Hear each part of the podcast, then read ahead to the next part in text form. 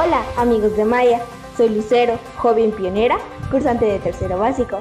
Los invitamos a escuchar nuestro podcast La Voz de Maya, donde puedes conocer más sobre Maya, nosotras las jóvenes y nuestro impacto infinito.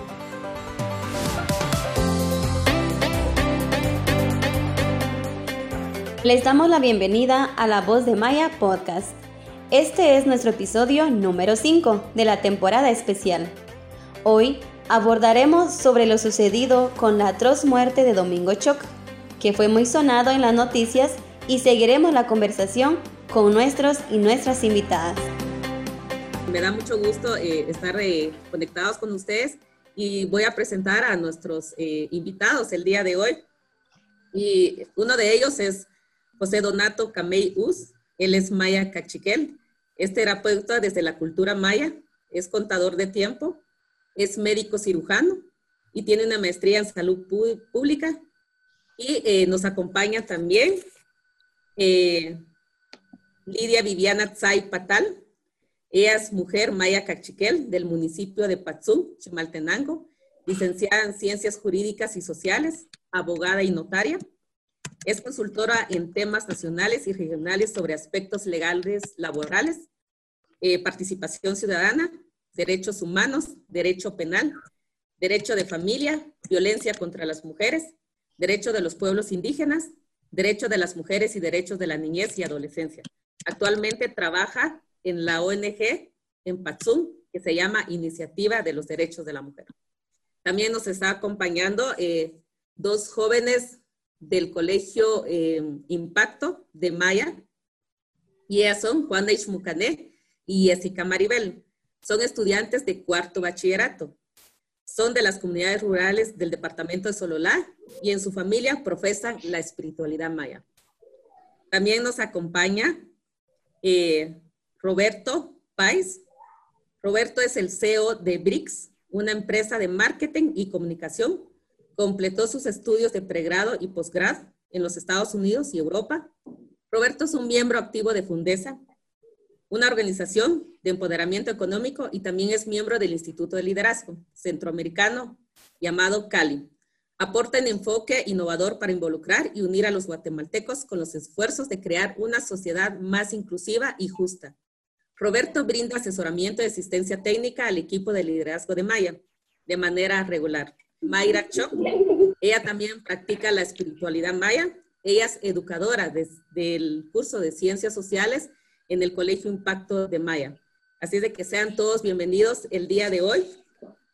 Y vamos a arrancar. Bueno, este tema que vamos a hablar eh, precisamente está enfocado mucho acerca de lo que sucedió recientemente después del linchamiento del Tata eh, Mingo, ¿verdad? Que fue muy sonado en las noticias y queremos pues seguir la conversación basado en, esta, en esta tragedia que, impactó mucho a, Guatemala. Eh, y vamos a, vamos a hacer la primera pregunta a nuestro invitado, eh, Donato Camey Us. Eh, y la pregunta es, explíquenos cómo personas de la misma comunidad y siendo indígenas hicieron algo, ¿verdad? Algo tan atroz con, con el Tatamingo, ¿verdad? Que eso fue muy sonado en, en, en, en las redes sociales, en, los medios de comunicación que decían que el 95% de la población de esta comunidad pues eran de etnia, eh, eran, eran indígenas.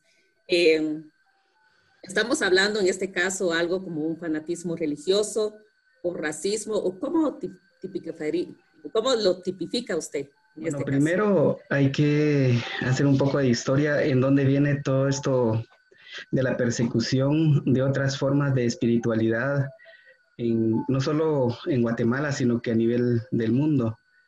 Recordemos que cuando eh, sucede la, invasión hacia las tierras eh, de Pachil Cayalá, que, así lo llamamos en, maya, ¿verdad? en los diferentes idiomas, Europa se encontraba en, un momento para ellos trascendental porque se estaba constituyendo en el centro del mundo y eh, estaba buscando como espacios que fueran la periferia, ¿verdad? Y para esto eh, crea un montón de mecanismos para, para hacer ellos el, centro, el centro del mundo y constituirse como la, cultura dominante. Entonces, eh, entonces se crea algo que se llama ah, la teopolítica, ¿verdad? Que quiere decir el, sinergismo o la, sí, el sinergismo entre la, entre la religión cristiana y la política, los reyes, eh, gobernadores y toda esa parte, ¿verdad? Por un lado, eh, el poder político da la posibilidad de poder dominar a pueblos y, y, la, y la, teología eh, le da la posibilidad a estos políticos o a estos gobiernos, ¿verdad?, a, ser legitimados en toda acción que, que realizaban.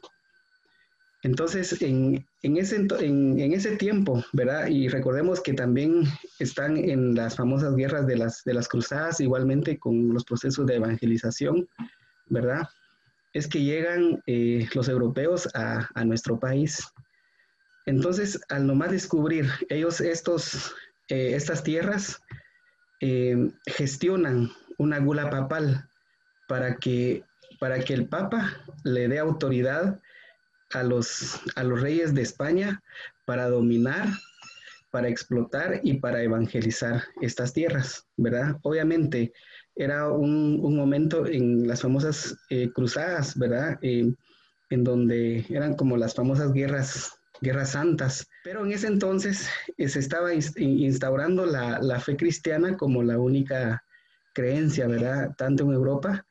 Y ahí es donde sabemos que inicia o se inició el proceso de la, Santa Inquisición, en donde toda, toda creencia fuera del cristianismo era considerada como herejía, como brujería, como, eh, bueno, hay muchos términos a que, a se refieren. Entonces, irregularmente eh, la mayor parte de, de personas que eran sabias en ese entonces eran mujeres, ¿verdad? O sea, la, sabiduría ancestral de Europa, porque tampoco Europa desde sus inicios fue, fue cristiana, ¿verdad? Sino que tiene una historia de, conocimientos ancestrales.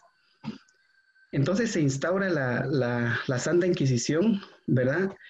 Y ese mismo método se vuelve a instalar aquí en, en esta parte del mundo, porque obviamente los pueblos acá eh, no es que no tenían cultura como regularmente se nos enseña en las, en las universidades, en los colegios, en, en todos los centros educativos, que era, eran eh, indios, eran incivilizados, no tenían ropa, andaban en taparrabos, ¿verdad? Entonces, ellos justificaron eh, la invasión y justificaron la imposición cultural diciendo que todo lo que teníamos no era, no era bueno, ¿verdad? Nuestra comida, nuestra espiritualidad, nuestra ropa, nuestra forma de gobierno, eh, todo, todo nos servía. Y aún sucede, ahorita si nosotros vemos con tal de justificar intervención del Estado, justificar eh, las famosas tendencias mundiales, eh, se busca como deslegitimar todos los conocimientos que tienen nuestros pueblos, diciendo que eh, que, son pobres, que no tienen formas de vida, que están atrasados, eh, son borrachos, son sucios. Eh, se escuchan muchas cosas bastante peyorativas, ¿verdad? Pero eso viene desde ese, ese tiempo de la historia. Entonces, con la gula papal, ¿verdad? Se legitima desde la divinidad la explotación, ¿verdad? Se legitima el racismo, porque ahí empieza, digamos, el racismo. Y uno de los, de, los que teorizó y uno de los pensadores en América del, racismo es precisamente Fray Bartolomé de las Casas, a quien lo conocemos como el defensor de los indios. Él categoriza a los indígenas o a los, a los bárbaros, que en, en, otras palabras eran los indios, en cuatro formas. Verán, no las vamos a escribir porque, por cuestión de tiempo. Pero desde ese entonces empieza eh, esta parte del, racismo, la discriminación, porque hasta, hace, hasta, antes que Europa se, empezara a constituir como centro del mundo y luego, y luego eh, establecer periferia, se dice que no existían diferencias raciales. Era igual ver a un negro, ver a un blanco, ver a un amarillo, ver a un rojo, que somos los, los que vivimos en esta parte del mundo. No habían diferencias ¿verdad? entre humanidades, era un trato digamos, igual el blanco nunca fue el, más valorado, ¿verdad? Ahorita estamos blanqueados desde, desde la cabeza, ¿verdad? Porque, digamos, vemos un blanco, un canche, automáticamente pensamos que, sabe más, que es una persona que, que, hay que valorar y eso es inconsciente porque así ha venido desde la historia. Entonces, desde ese entonces empieza esto que, le llamamos nosotros el racismo, la discriminación, ¿verdad? Junto con la, que, vino a raíz de la imposición de la teopolítica en, estos, en, esta parte del mundo. Entonces empieza lo que le llamamos la colonialidad del, del ser, del poder, ¿verdad? Y del saber. ¿Qué significa eso? Que a todas las, del ser, pues intentar hacerlos eh, europeos, ¿verdad? De pensamiento europeo, con formas de vida europea, ¿verdad? En cuanto al saber, pues todo lo que nos enseñan en las escuelas, universidades, pues todo es eh, eurocéntrico, de origen europeo, por eso conocemos muy poco nuestros países, porque valoramos más, le damos más importancia a todo el conocimiento que viene de Europa, ¿verdad? Y luego la, la colonialidad del poder es que el no acceder a los puestos de decisión política en un país es bien, es bien fuerte. Y los que llegamos, ¿verdad? Eh, tampoco vamos conscientes de esa, digamos, de esa, del trabajo que debiéramos de hacer en favor de los pueblos, sino que nos adecuamos al sistema, nos alineamos al sistema en, que vivimos, entonces no pasa nada. Entonces hay una, se empieza un, un, proceso de adoctrinamiento hacia todo, ese, hacia todo ese racismo, ¿verdad? El racismo no se, no, no, no se opera únicamente por el blanco o no se opera únicamente por otra cultura, sino que se puede operar por uno mismo, o sea, por nosotros mismos los mayas. Y es lo que pasó, digamos, en, en esta comunidad de Tat Domingo, ¿verdad? Allí ya no se necesitó de la iglesia, de los sacerdotes, de los curas o de los pastores o, o de los blancos para poder ejecutar esta, e, este acto de barbarie, sino que ya la gente desde su subconsciente, el que sucedió con, con Domingo, los que lo ejecutaron ya lo ven así como una redención, lo ven como algo que lo hice bien y me voy a salvar y no me importa si me encarcelan o me matan, pero yo ya cumplí, ¿verdad? Con, con el Dios que yo, que, yo profeso y que defiendo con mi doctrina. Entonces, eso es algo bien fuerte porque digamos, estas comunidades han sido comunidades bastante aisladas de educación, de otras formas de entender el mundo, y los que lo han mantenido, pues los ven así, como brujos, como extraños, ¿verdad? Entonces, por eso eh, se categoriza este acto como un acto de racismo, de discriminación, porque eh, es como la pregunta que, se hace, ¿quién, ¿quién, les dice a ellos que esa práctica es, brujería? ¿verdad? ¿Será que las mismas comunidades inventan el, término brujería o lo escucharon en un espacio religioso o un espacio académico? Porque cuando yo estudié medicina, igual había maestros que decían, ah, eso es brujería. Uno hablaba de plantas medicinales o del temazcal. Ah, no, esos, esos son brujerías, ¿verdad? ¿Y por qué son brujerías? Ah, porque no están eh, comprobadas científicamente, ¿verdad? Entonces, desde esos espacios, ¿verdad? Y los espacios religiosos, los, mismos medios de comunicación, hace poco un medio de comunicación con actos de racismo, pues, y, varios, ¿verdad? No solo televisión, radio, escuchamos ese tipo de, términos en, forma de, broma, de burla hacia, hacia los pueblos, hacia las diferencias. Entonces, por eso es de que yo considero que eh, es racismo, es discriminación, que aunque haya sido la misma gente, es como pasó en el conflicto armado, ¿verdad? Justificaban, sí, pero es que los soldados también eran, eran indígenas y ellos se ensañaran contra su pueblo, pero ¿quién daba la orden? ¿Verdad? ¿Quién era el, intelectual que estaba detrás de los que ejecutaban estos actos de barbarie, ¿verdad? En las comunidades. Entonces, es lo mismo, ¿verdad? Eh, nosotros mismos ejecutamos, ahora ya no necesitamos al, opresor para poder ejecutar actos de racismo, sino que eh, ya lo tenemos en, nuestros, en nuestro consciente, ya lo, hacemos inconscientemente, ¿verdad? Y por eso eh, se considera esta forma norma y los que estamos aquí ¿Cómo ven las personas de su comunidad la espiritualidad maya? ¿Qué, habla, eh, ¿qué hablan las personas en su comunidad? Jessica Meribel nos podría contar su experiencia. Eh, en una parte las personas lo toman como una idea de una, de una manera eh, negativa, ya que para, para, para ellos es como de que allí se practica la brujería y que todo eso, pero en la otra parte ellos se toman como algo positivo y de que para ellos es una forma de poder de basar los eh, desafíos que nos presenten en la vida también es una forma de aprendizaje. Mayra, eh, cuéntanos cómo usted se fue involucrando en la espiritualidad maya. ¿Usted nació en una familia que ya eh, practicaba la espiritualidad maya o usted eh, creció como todos, ¿verdad? Que, con la religión católica. Cuéntanos un poco su experiencia. bueno, yo creo que las personas que han nacido en una familia con esta espiritualidad es una dicha realmente porque significa que de generación en generación se preserva la espiritualidad. En mi caso, no fue así. En mi caso, eh, yo nací en una familia católica. Y mis padres, mis abuelos, de alguna forma venían como practicando la, la religión católica. Y de hecho tengo algunos de los eh, sacramentos que le decimos en la, en la religión. Ahí yo también crecí en eso, ¿verdad? Sin embargo, también por mi historia de vida, que yo tuve que emigrar, también siento que fue un lazo que se rompió en mi comunidad y mi familia en cuanto a la espiritualidad. Creo que la misma necesidad de, encontrar mis raíces de identidad cultural, de recuperar las prácticas de mi familia, de recuperar el idioma, a mí me fue llamando la atención como acercarme un poquito más.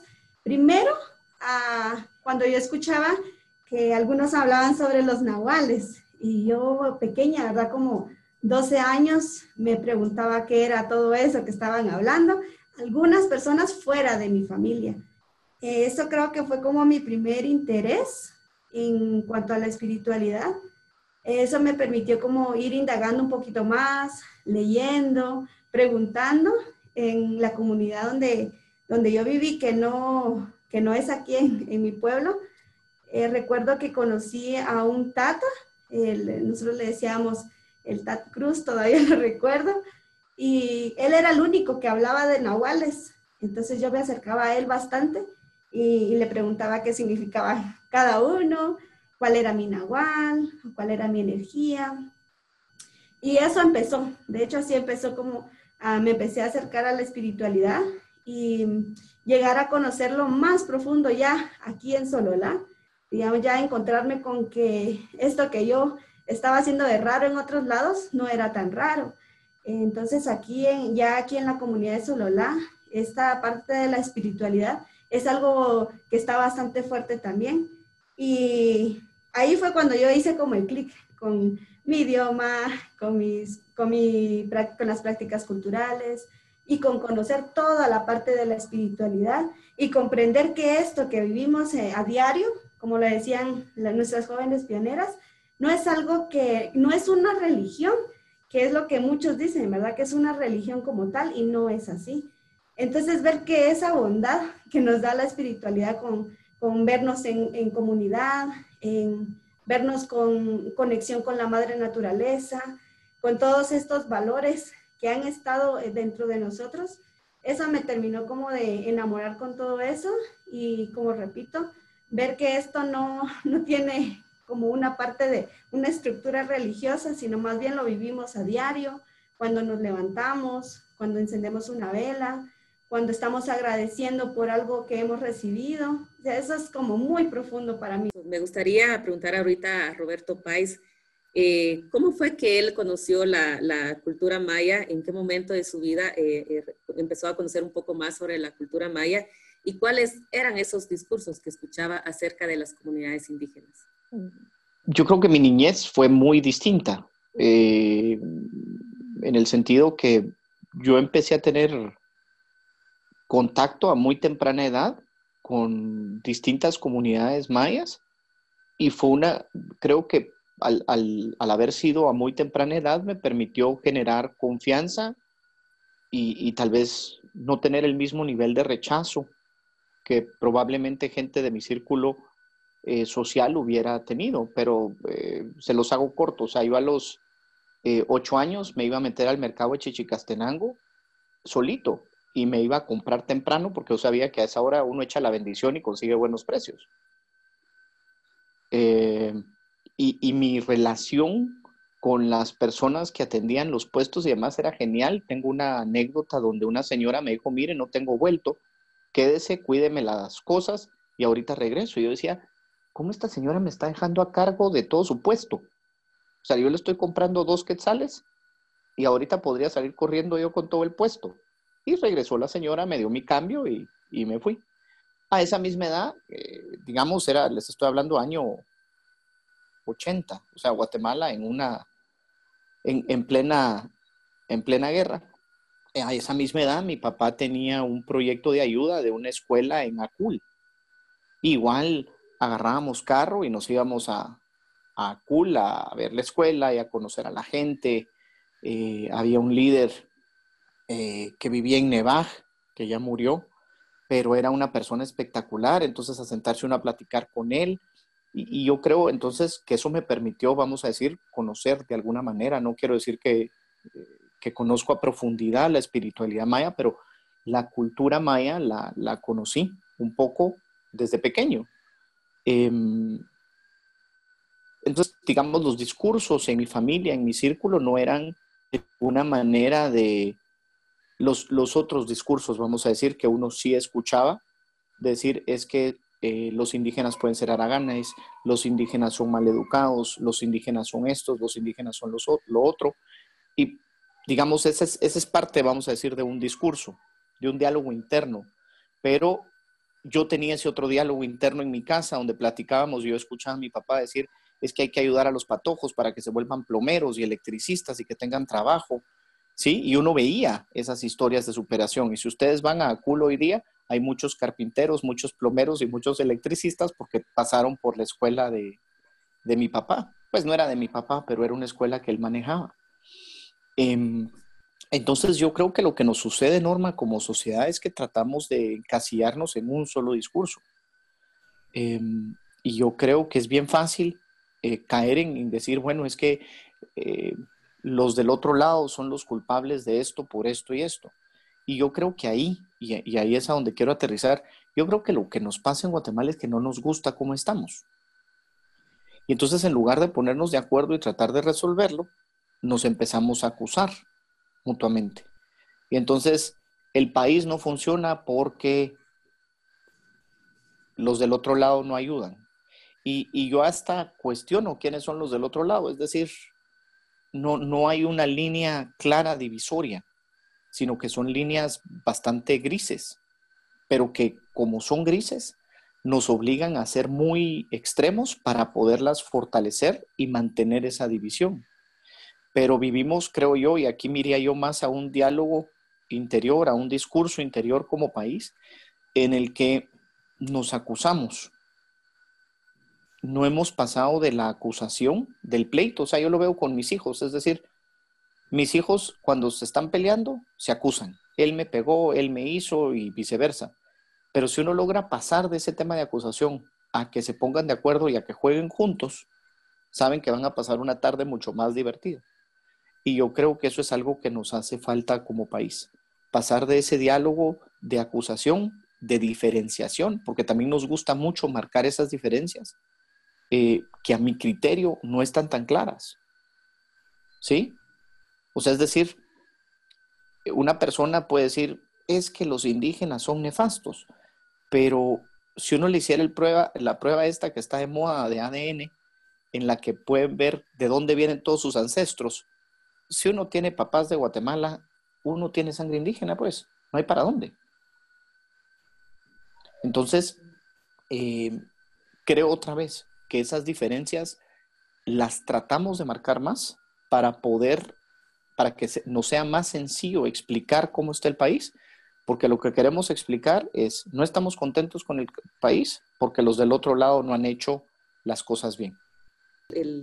si yo recibo un, digamos, un acto de racismo contra mi persona, eh, ¿cómo debería yo denunciar estos actos? ¿Cuál es el delito? ¿Cuáles son como las sanciones que, recibe esta persona que, que, está cometiendo este? Si esto se tipifica como un delito, si nos puede explicar un poquito, por favor, Viviana definitivamente son temas que se necesitan abordar y siempre los que hemos estado en la lucha, pues hemos intentado colocarlo en cualquier ámbito o espacio que estemos participando, ¿verdad?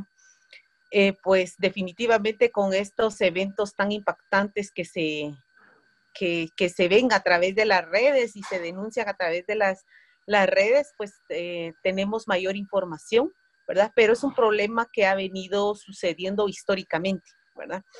Entonces es importante tener presente esos, e, ese elemento de que es un problema histórico, social y político. Entonces, el tema de, de, la discriminación, pues les comparto un poquito, en el 2002 se reformó el Código Penal a través de la lucha de las diferentes organizaciones sociales eh, que están em, en contra del racismo y la discriminación. Se hizo una propuesta y se aprobó en el 2002, eh, implementándose en, en el decreto 57-2002 y formó parte del Código Penal en su artículo 202 bis, ¿verdad? En donde nos, em, nos explica qué es lo que debemos eh, de entender los guatemaltecos por discriminación. Eh, el delito, pues lo, lo, contempla el artículo 202 eh, bis del Código Penal.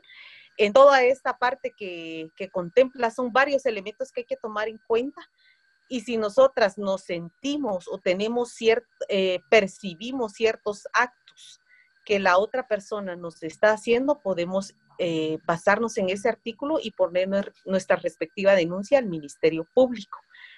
El problema es, surge cuando eh, entra en proceso de investigación. ¿Cómo comprobamos que hubo distinción? ¿Cómo comprobamos que hubo exclusión? Actualmente en los procesos de investigación que se dan, pues vemos elementos importantes, por ejemplo, el, eh, testigos, por ejemplo, peritajes culturales, peritajes eh, antropológicos que podemos aportar, pero realmente ha sido em, procesos de investigación que tardan bastantes y el sistema de justicia de nuestro país no está preparado para reunir estos elementos. ¿verdad? No hay una eh, fiscalía con un proceso que tenga capacidades de investigación para aportar a estos elementos y que estos delitos realmente lleguen a una sentencia o lleguen a visualizar a través de una sentencia que estos eh, actos se llevan a cabo en nuestro país. Gracias a nuestros y nuestras invitadas especiales por compartir sus voces y a nuestros queridos oyentes por escuchar. Hasta la próxima. Nos pueden seguir a través de nuestras redes sociales, Facebook e Instagram, Maya Impacto Infinito y en nuestra página web mayagt.org. No se olviden de escucharnos en Spotify y iTunes.